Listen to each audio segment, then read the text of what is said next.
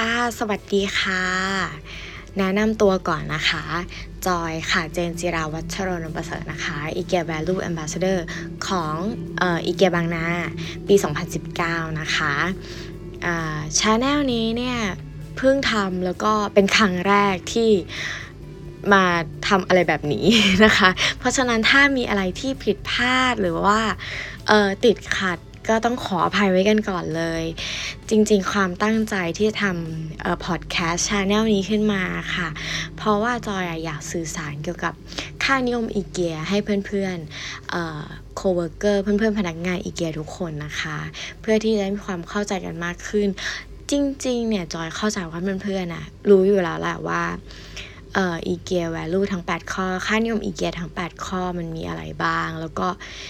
คิดว่าเพื่อนๆน่ะ จำกันได้ทั้ง 8 ข้อนั่นแหละ แต่ว่าในความหมายที่ลึกๆของมัน เพื่อนๆบางทีอาจจะไม่แน่ใจหรือว่าบางทีเราทำงานไปนานๆไปเราก็อาจจะไม่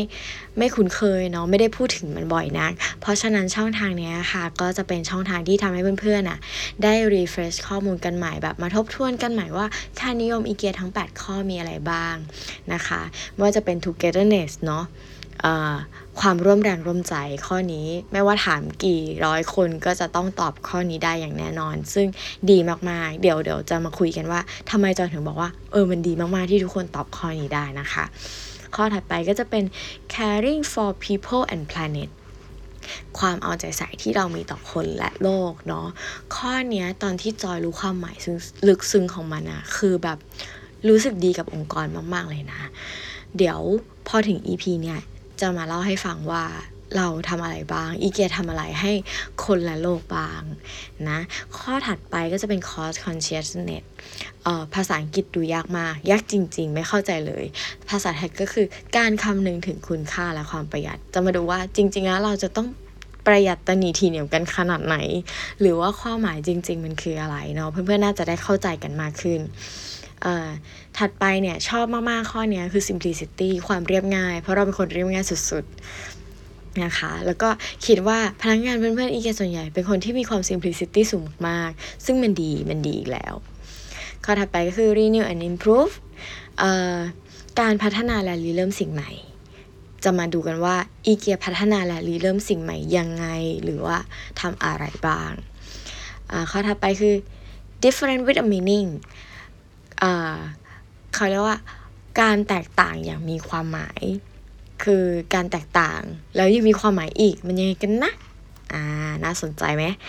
อ่าแล้วก็จะมาพูดถึง give and take responsibility นะคะ การรับและแบ่งความรับผิดชอบ รวมถึงข้อสุดท้ายก็คือ lead by example เนาะการปฏิบัติตัวให้เป็นแบบอย่างนะ ก็ ในแต่ละข้อค่ะ เดี๋ยวเราจะมาพูดคุยกันมาแชร์ความคิดเห็นกันนะคะ รวมถึงจะเอาข้อมูลดีๆ มาแชร์เพื่อนๆด้วย หลังจบอีเกีย value ทั้ง 8 ข้อแล้วก็คิดว่า EP ถัดๆไปอะค่ะ ก็จะเอาเอ่อ สิ่งดีๆ ที่องค์กรเราทำหรืออัปเดตข่าวสารใหม่ ๆ เป็นช่องทางในการสื่อสารระหว่างองค์กรกับเพื่อนๆเนาะแล้วก็คิดว่า channel เนี้ยน่าจะทำให้เราใกล้ชิดกันมากขึ้นนะคะ ก็หวังว่าเพื่อนๆจะติดตามฟังใน channel เอ้ยไม่ใช่ใน channel สิใน EP ถัดไปเนาะก็คิดว่าคงไม่นานเกินรอนะคะ ก็อยากให้เพื่อนติดตามกันนะคะ ยังไงอ่อสแกน QR code ได้นะคะ เพื่อที่จะมาฟังพอดแคสต์ของจอยเนาะ โอเคสำหรับวันนี้ลาไปก่อนนะคะ ขอให้เพื่อนๆ มีความสุขกับการทำงานในทุกๆวันค่ะ